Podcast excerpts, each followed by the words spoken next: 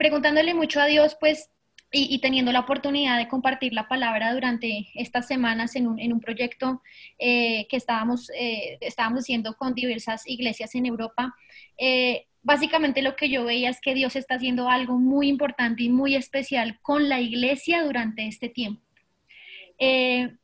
esto, esto para muchos, esta situación del COVID y de la pandemia para muchos ha sido, ha sido una, una crisis ha sido algo que digamos que se sale como de todo, de todo entendimiento, de toda, de, toda idea lógica.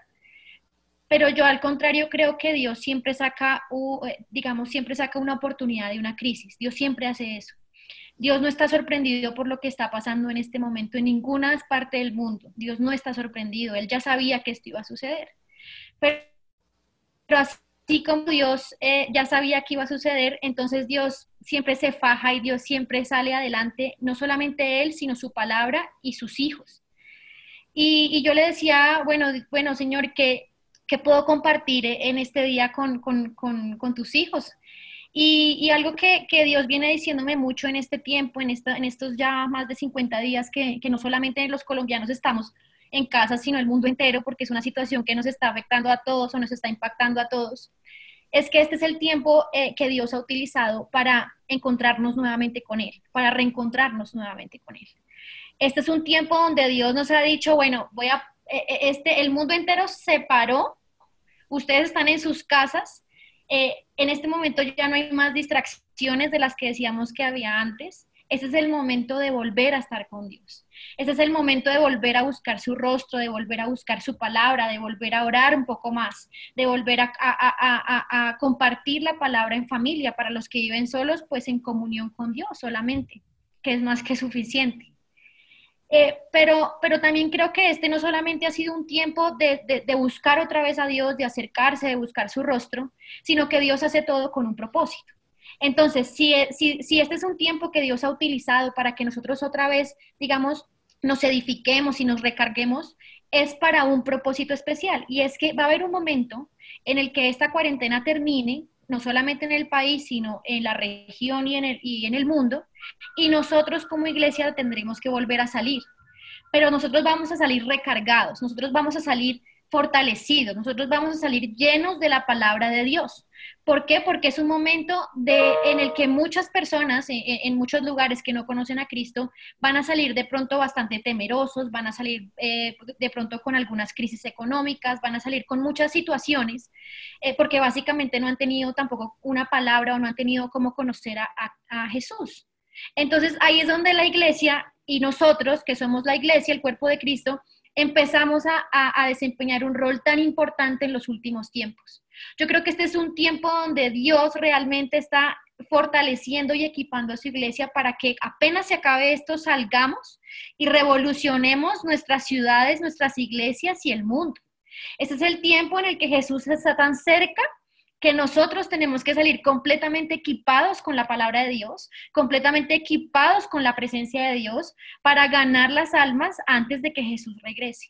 La palabra de Dios dice que el Evangelio será predicado hasta el último rincón de la tierra y entonces vendrá el fin. Y nadie puede negar, nadie puede negar que Jesús está muy cerca, que Jesús puede llegar, puede venir ahora, puede venir mañana, en una semana, no lo sabemos, pero tenemos que estar preparados tenemos que estar preparados. Hace poco oía en una prédica que, este tiempo, que, que, si en este tiempo, digamos, de, que nos ha tocado estar en casa, no nos hemos acercado más a Dios eh, o, o, nos hemos podido acercar más a Dios, lo que nos damos cuenta es que antes tal vez no era falta de tiempo, sino falta de disciplina. Nosotros tenemos que tener nuestro tiempo y nuestra disciplina con Dios. Podemos estar encerrados en la casa y no y no y ni siquiera saludar a Dios, o sea, no es falta de tiempo, muchas veces es falta de disciplina. Y, y para, digamos, no sé si todos, eh, eh, no sé si para todos mientras, mientras compartimos esto, ha sido realmente un tiempo diferente en la presencia de Dios, no lo sé. Pero si algunos por algún motivo no lo han hecho, yo los invito. Aprovechemos que esta cuarentena se está alargando para recargarnos. Aprovechemos este tiempo que yo creo que es único en la historia. Yo creo que nosotros nunca vamos a volver a estar eh, confinados eh, como lo estamos haciendo ahora. Y creo que es la oportunidad perfecta para eh, conocer qué es lo que Dios tiene para cada uno de ustedes, qué es lo que Dios tiene para ustedes como cuerpo de Cristo, qué es lo que Dios tiene para ustedes como miembros de la iglesia en la que están sirviendo.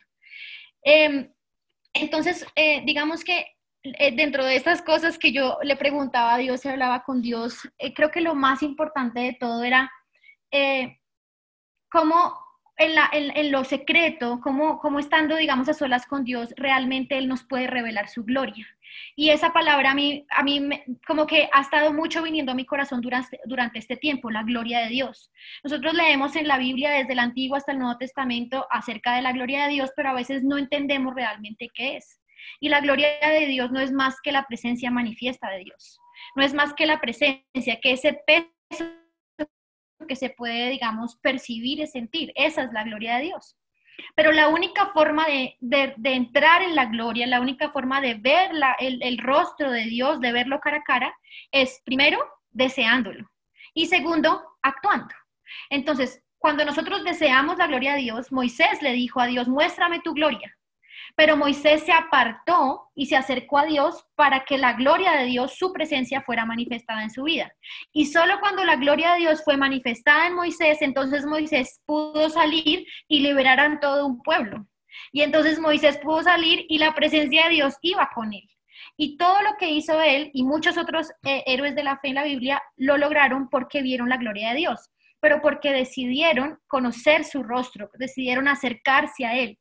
Dios dice, la palabra de Dios dice que, eh, que Él se acerca a nosotros, pero dice primero que nos acerquemos a Él.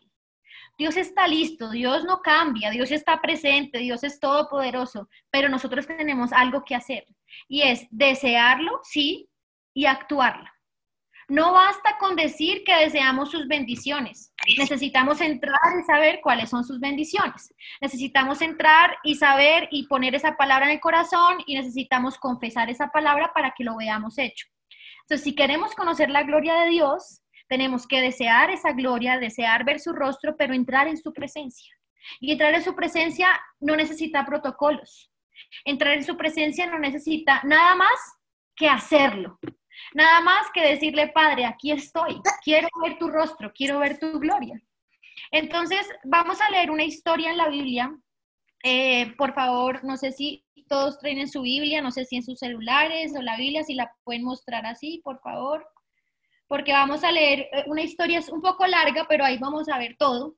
Así que vamos por favor a Éxodo 3, vamos a leer eh, ese capítulo y vamos a ver algunas cosas especiales pero quiero que siempre tengan en mente lo siguiente.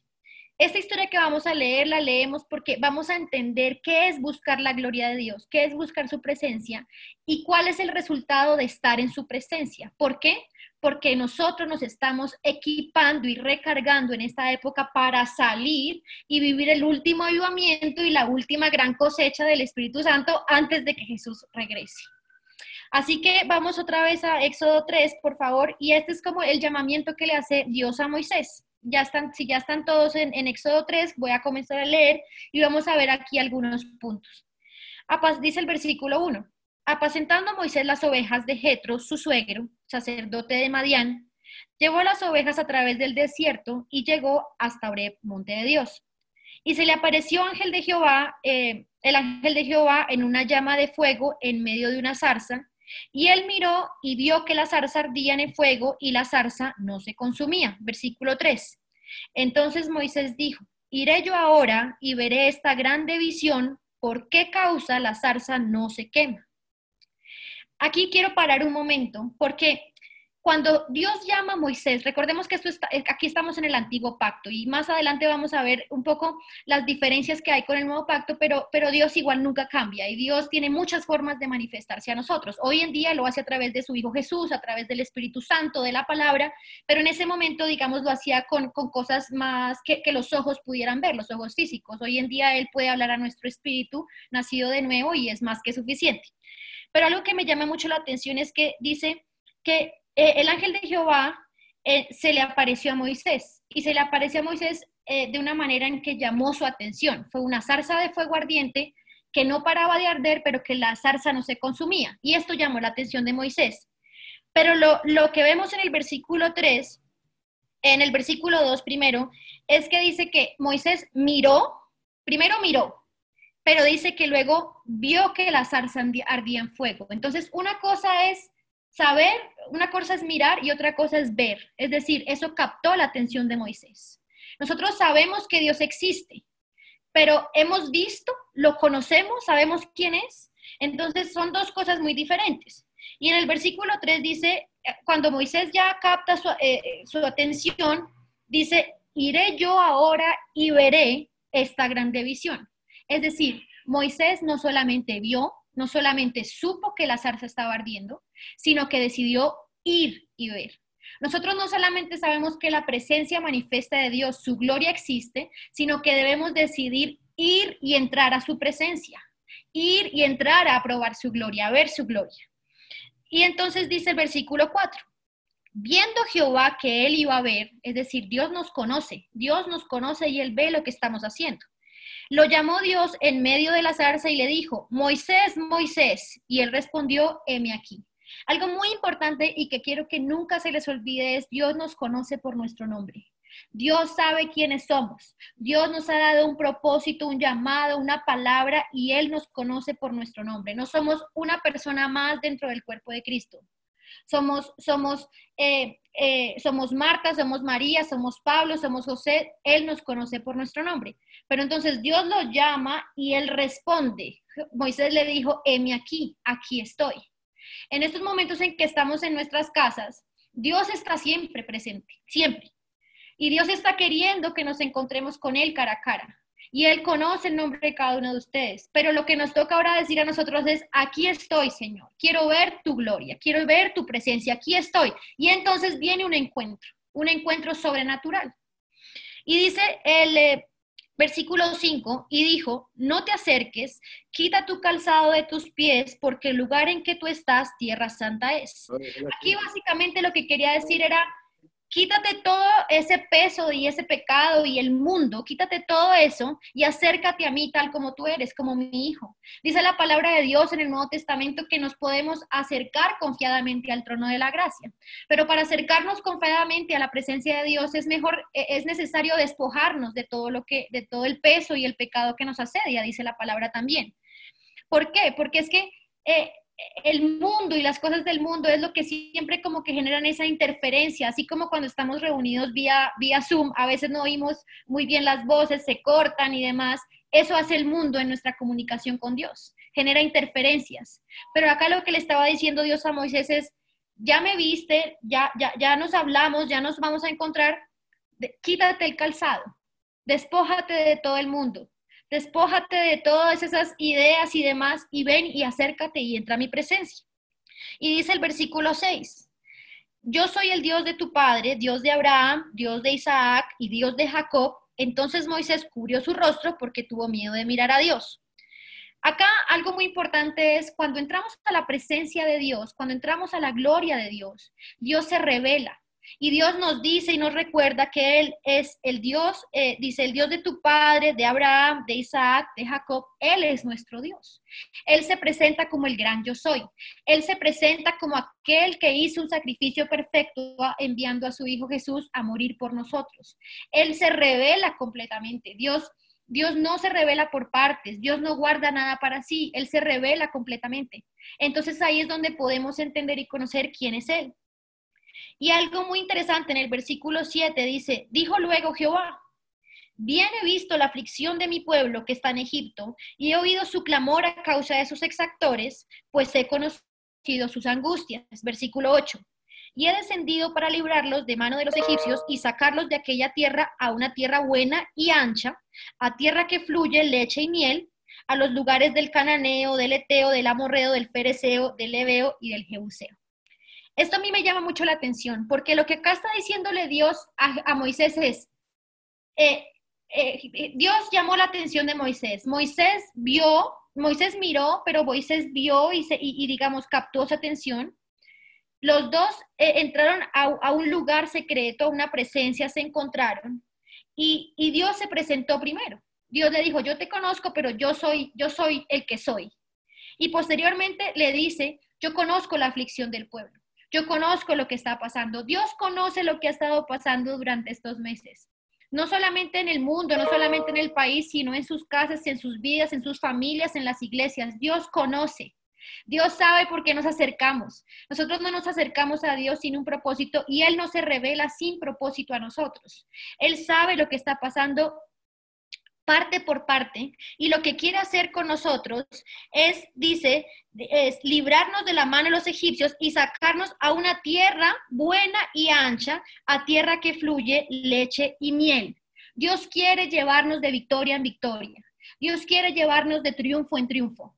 Dios no quiere que seamos parte de una economía fallida después de esa situación. Dios no quiere que seamos parte de las estadísticas de aquellas personas que se han enfermado con este nuevo virus. Dios quiere llevarnos a una tierra ancha, a una tierra que fluye leche y miel, a un lugar donde podemos eh, orar por los enfermos para que sanen, a un lugar donde podemos caminar en victoria, donde podemos proclamar su palabra. Eso es lo que Dios quiere con nosotros. Y dice ya más adelante en el versículo 10, ven por tanto ahora y te enviaré a Faraón para que saques a Egipto, mi pueblo, eh, los hijos eh, a los hijos de Israel. Entonces Moisés respondió a Dios, ¿quién soy yo para que vaya Faraón y saque de Egipto a los hijos de Israel? Y él respondió, ve porque yo estaré contigo y esto te será por señal de que yo te he enviado. Cuando hayas sacado de Egipto al pueblo, serviréis a Dios sobre este monte. Cuando entramos a la presencia de Dios durante este tiempo, nosotros no vamos a salir iguales. Cuando salimos de la presencia de Dios y cuando salgamos de todo este tiempo, salgamos a las calles, sabremos que Dios ha estado con nosotros y que Dios está con nosotros. Sabremos que la presencia de Dios va con nosotros, que, el Espíritu Santo está dentro de nosotros, que no vamos a hablar por nosotros mismos, sino que, vamos a, que el Espíritu Santo va a hablar a través nuestro, a través de nuestra boca porque Dios nos ha prometido esto. Él le dijo a Moisés, si entras a mi presencia, no te preocupes de lo que tienes que decir, lo que tienes que hacer, porque yo iré contigo. Y además de todo, le dijo qué palabras decir. Dios nos equipa, Dios nos prepara, Él no nos bota a la deriva, Él nos, Él nos, digamos, Él nos equipa con toda. Y dice el versículo 13 de, de, de Éxodo 3, dice, dijo Moisés a Dios, he aquí que llego yo a los hijos de Israel y les digo, el Dios de vuestros padres me ha enviado a vosotros. Si ellos me preguntaren cuál es su nombre, ¿qué les responderé? Preguntó Moisés. Y dijo Dios, yo soy el que soy. Ese yo soy el que soy es todo. Yo soy el que soy es el sanador, es el libertador, es el redentor, es todo lo que necesitamos. Yo soy el que soy. Cuando nos acercamos a la presencia de Dios, a la gloria de Dios y la gloria de Dios es manifestada en nuestra vida, podemos conocer al gran yo soy, a el gran yo soy, al que tiene todo para nosotros, al que tiene absolutamente todo y no se guarda nada. Y dice, así dirás a los hijos de Israel, yo soy, me envió a vosotros. Recuerden siempre que el gran yo soy está con ustedes. El gran yo soy está siempre con ustedes y no nos hace falta nada aparte de él. Y dice el versículo 15, Además dijo Dios a Moisés, así dirás a los hijos de Israel, Jehová el Dios de, vuestro, de vuestros padres, nuevamente el Dios de Abraham, el Dios de Isaac y el Dios de Jacob, me ha enviado a vosotros. Este es mi nombre para siempre con el que se me recordará por todos los siglos. Eh, y ya si pasamos ahora al capítulo 4, ahí mismo de, de Éxodo, Éxodo capítulo 4, dijo, entonces Moisés respondió diciendo, He aquí que ellos no me creerán ni oirán mi voz, porque dirán, no te ha parecido Jehová y no te ha parecido Jehová. Algo que me, llamaba mucho la atención de esta historia, del de los capítulos 3 y 4 de Éxodo, es que si se dan cuenta, Moisés dudó tres veces. La primera vez él dijo, él dijo, bueno, ¿y yo qué les voy a decir? Y él le dijo, tranquilo, ve, eh, yo te daré las palabras y cuando estés al frente diles que el gran yo soy te envío. Ah, listo, perfecto, lo voy a hacer. Lo equipa, le da todo, se le revela, se le presenta y luego le dice, no, pero es que yo voy a ir a hablar con ellos y me van a decir que eso es mentira, que eso era una visión, que yo me enloquecí, que lo vi. O sea, volvió a, dudar otra vez.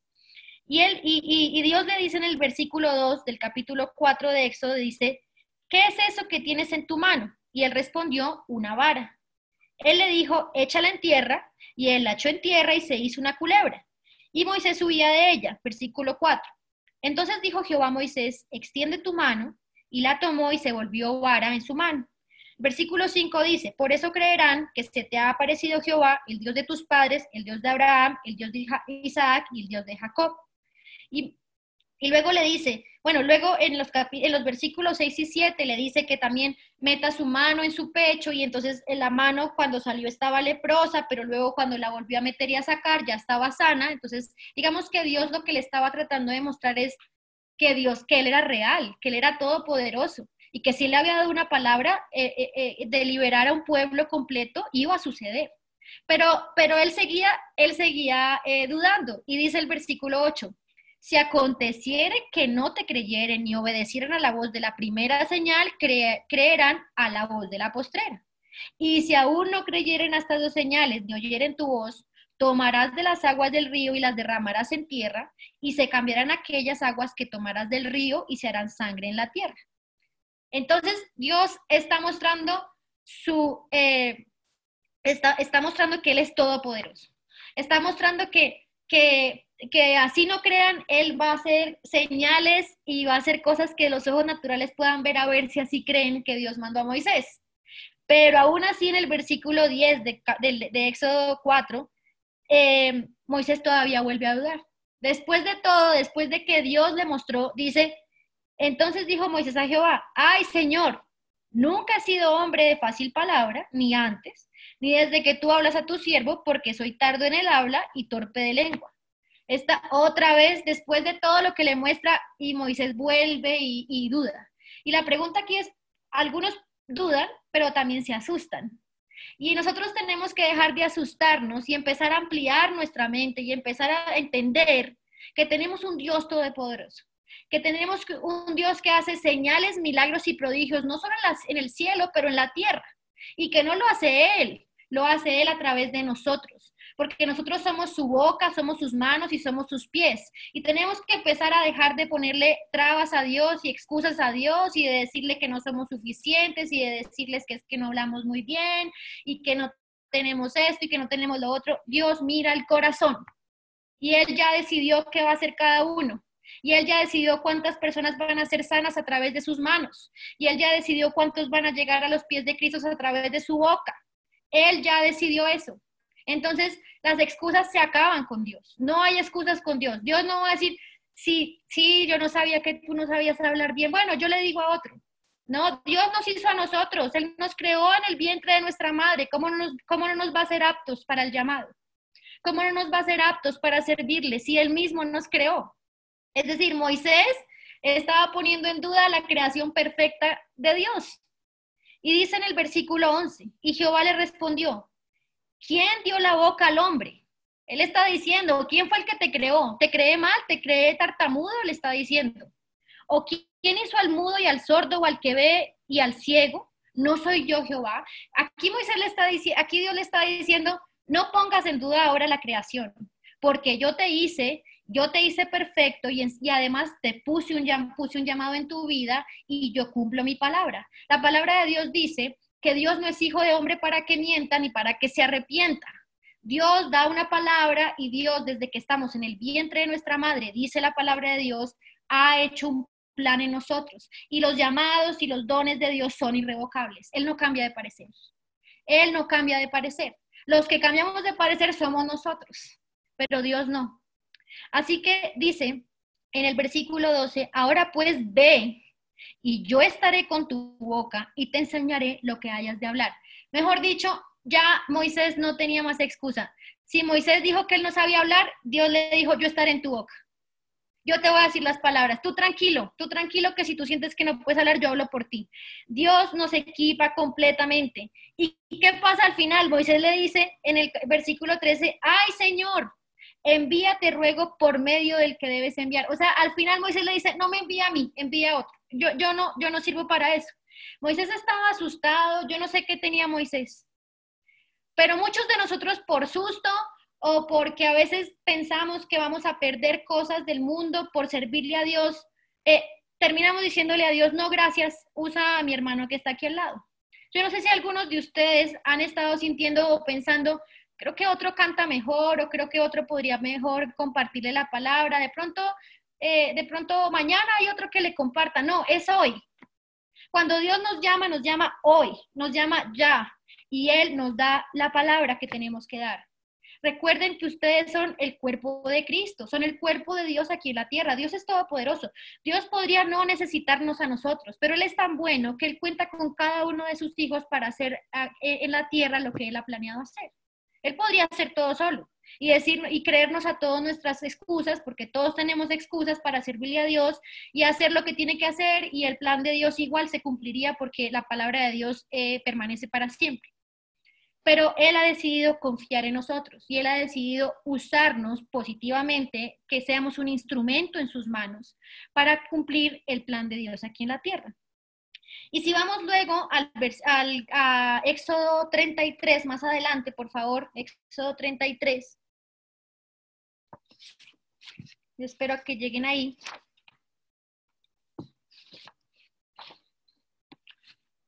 Vamos, yo les dije que íbamos a, leer bastante, pero pues aquí tenemos tiempo. Éxodo 33 desde el versículo 11.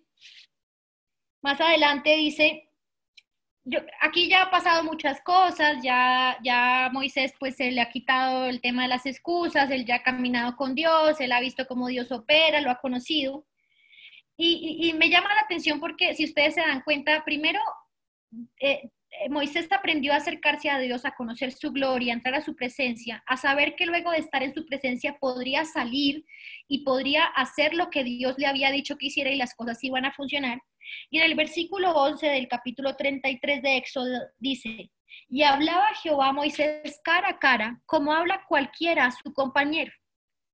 Cuando nosotros entramos a la presencia de Dios, a la presencia manifiesta de Dios, no entramos como Dios y nosotros, sino que entramos como el padre y sus hijos o como un amigo, un amigo.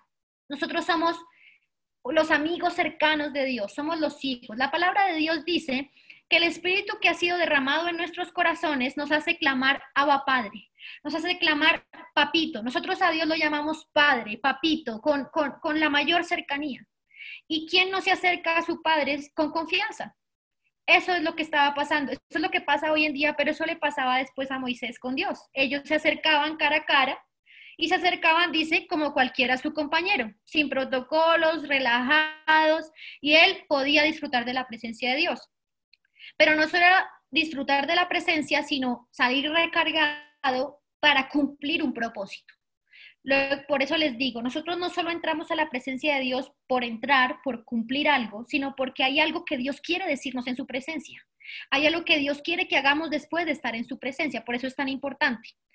Dice el versículo, el versículo 12 de Éxodo 33, y dijo Moisés a Jehová, mira, tú me dices a mí, saca este pueblo, y tú no me has declarado a quién enviarás conmigo. Sin embargo, tú dices, yo te he conocido por tu nombre y has hallado también gracia en mis ojos. Aquí otra vez llama la atención porque es que Moisés vuelve como a ponerle excusas. Entonces, como otra vez con ese tema de, me dijiste que voy a hacer algo, pero no me has dicho con quién voy a ir. Y Moisés no se acuerda que Dios le dijo, el gran yo soy va contigo. Yo soy el que soy. Pero Moisés dice, no, pero dígame quién va a acompañarme, porque si usted no me dice, yo no lo hago. Otra excusa más. Para él como que no era suficiente que el gran yo soy iba con él. Y dice, em, ahora pues, versículo 13, si he hallado gracia en tus ojos, te ruego que me muestres ahora tu camino para que te conozca y halle gracia en tus ojos y mira que esta gente es pueblo tuyo.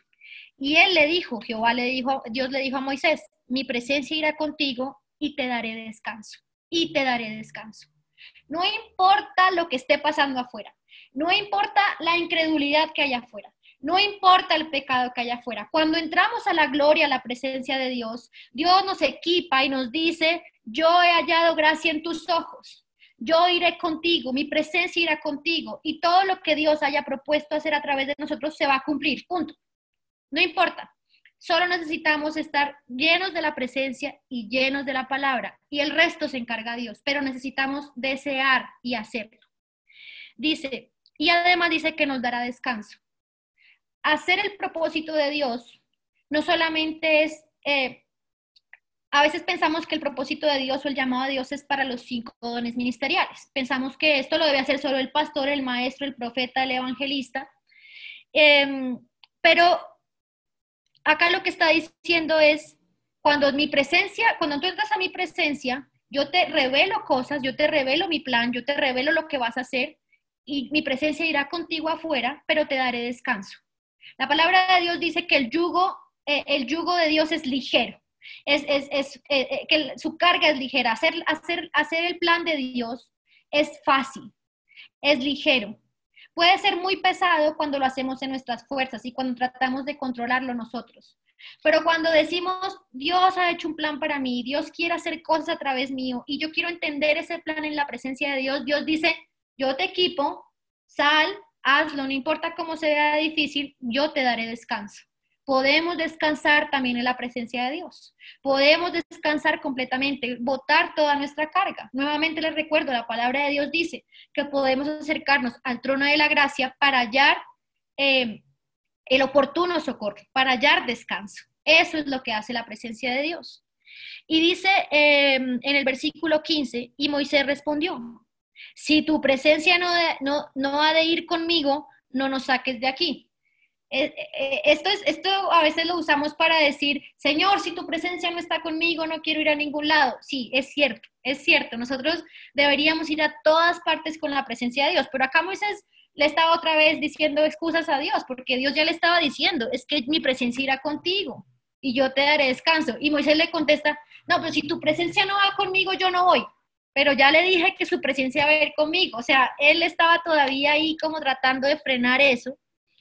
Y entonces dice el versículo 16, ¿y en qué se conocerá aquí que haya dado gracia en tus ojos, yo y tu pueblo?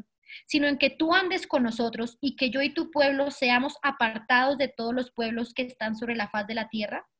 Dice el versículo 17. Y Jehová dijo a Moisés, también haré, también haré esto que has dicho por cuanto has hallado gracia en mis ojos y te he conocido por tu nombre. Él entonces dijo, te ruego que me muestres tu gloria. Entonces, Moisés, Moisés es como insistente, como insistente entre la, el miedo, la incredulidad y la fe. Pero al menos yo digo, al menos al final de todo, Moisés ya no sacó una excusa, sino que le dijo, listo, muéstrame tu gloria. Muéstrame tu gloria porque, porque es que ahí es donde yo voy a encontrar lo que yo tengo que hacer y yo voy a encontrar descanso y yo voy a encontrar dirección. Y le dijo, te ruego que me muestres tu gloria. Ya no le dijo, muéstrame la zarza ardiendo, muéstrame eh, eh, cómo el río, el agua se convierte en sangre. No, muestra, muéstrate a ti. Muéstrate no lo que tú puedes hacer, sino quién tú eres. Y cuando Moisés le dijo, muéstrame quién tú eres, no las señales que mis ojos pueden ver, sino a ti, entonces Dios le dijo, yo haré pasar todo mi bien delante de tu rostro y proclamaré el nombre de Jehová delante de ti. Y tendré misericordia del que tendré misericordia y seré clemente para con el que seré clemente. Y dice el versículo 22, y cuando pase mi gloria, yo te pondré una hendidura de la, en una hendidura de la peña y te cubriré con mi mano hasta que haya pasado. Cuando nosotros quitamos las excusas, quitamos los, quitamos los peros, nos despojamos de las cosas que nos quitan la atención de Dios y le decimos, Señor, muéstrame tu gloria, Él dice, yo haré pasar mi bien delante tuyo yo te voy a llenar, yo te voy a fortalecer hasta que sobreabundes, hasta que reboses. Yo abriré las ventanas de los cielos, yo, te, yo me daré a ti a conocer como yo soy, como el gran yo soy. Esto es lo que Dios está pidiéndonos a nosotros en este tiempo, aquí en, nuestras casas.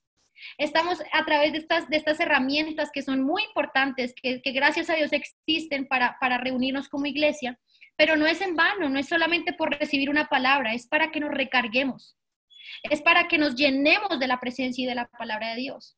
Pero es para que dejemos las excusas y le digamos definitivamente a Dios, muéstrame tu gloria, muéstrame tu presencia, muéstrame quién tú eres. Y entonces Dios responde y dice, yo te haré pasar todo mi bien delante tuyo.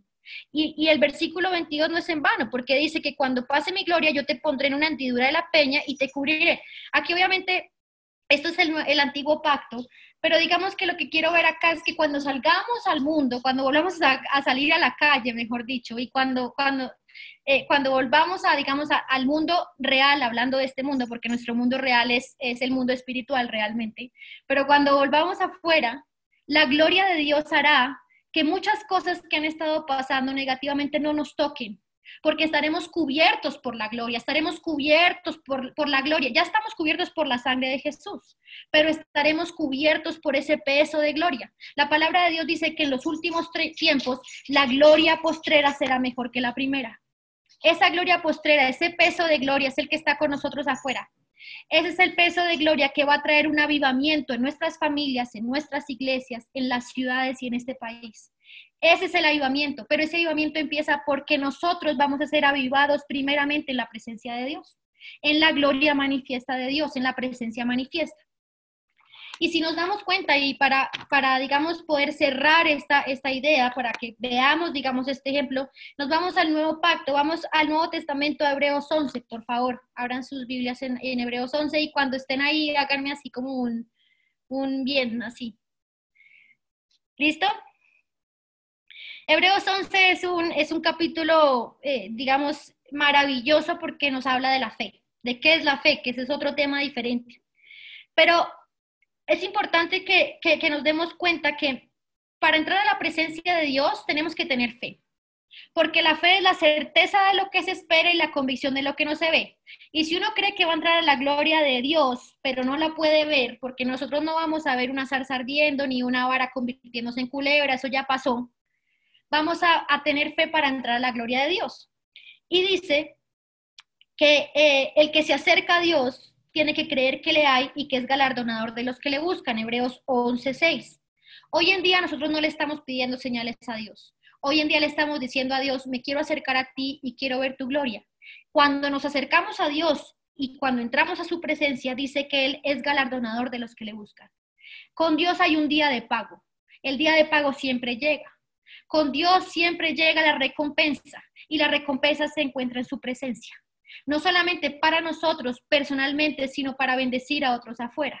Cuando las personas son recompensadas, tienen cómo gastar y bendecir, invitar y eso, mejor dicho, uno se las da cuando uno tiene pago.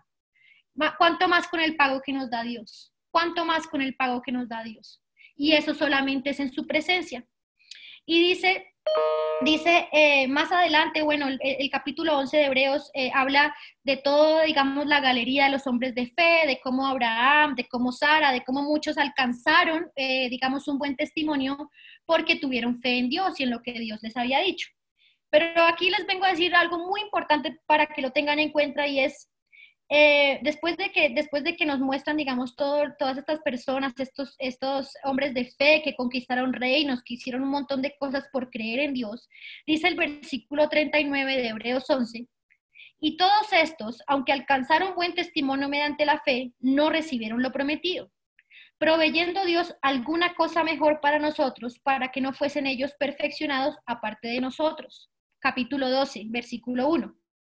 Por tanto, nosotros, ustedes, nosotros también, teniendo en derredor nuestra tan grande nube de testigos, despojémonos de todo peso y del pecado que nos asedia y corramos con paciencia la carrera que tenemos por delante.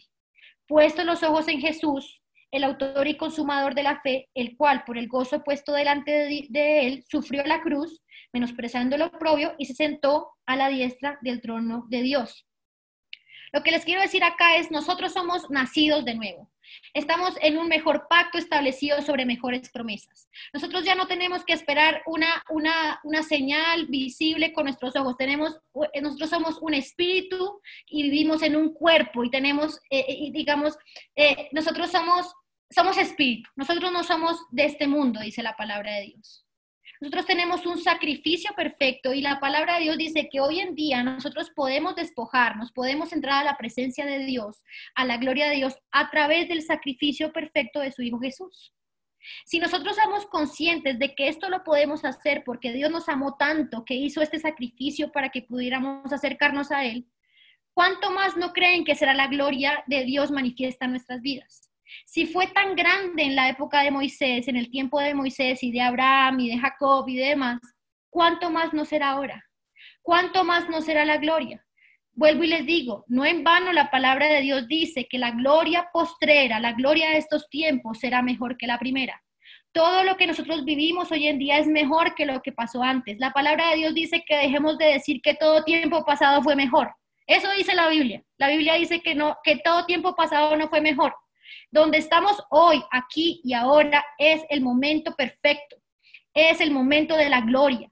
Es el momento de los milagros, de las señales y de los prodigios. Es el momento en el que vamos a vivir y vamos a ver a Jesús eh, descendiendo de los cielos.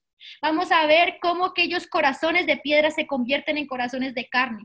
Vamos a ver muertos resucitando. Vamos a ver iglesias eh, que, no van a tener puertas porque la gente no va a caber. Esto me recuerda, hay una, hay una iglesia en Nigeria, en África, en donde el pastor decidió que más bien solo hacía una carpa, porque es que la gente no cabe, entonces no le servía hacer puertas y hacer paredes.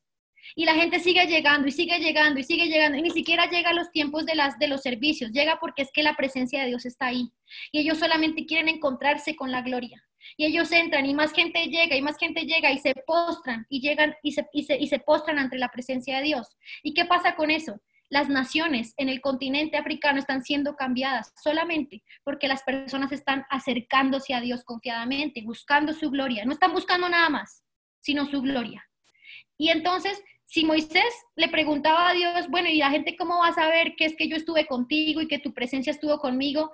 Lo mismo pueden pensar ustedes. ¿Y la gente afuera cómo va a saber que es que yo estuve en tu gloria?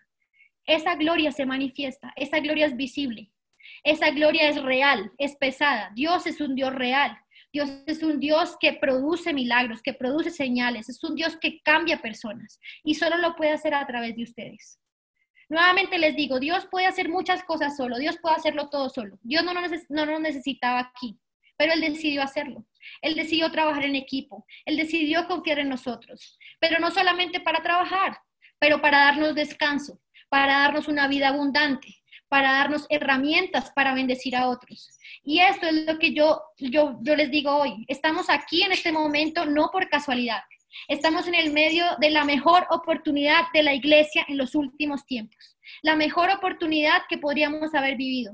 A mí me encantan las historias de Pablo, me encanta eh, lo, que hice, lo que hicieron los apóstoles, los discípulos, me encanta lo que hizo Abraham, todo me parece muy chévere, pero ellos no pudieron vivir un momento tan sobrenatural y tan maravilloso como el que está viviendo la iglesia hoy en día yo quiero ver a Dios obrando no solamente a través de, algunos, sino a través de ustedes, a través mío. Y no me quiero ir de acá sin haber visto la gloria de Dios. No lo quiero hacer.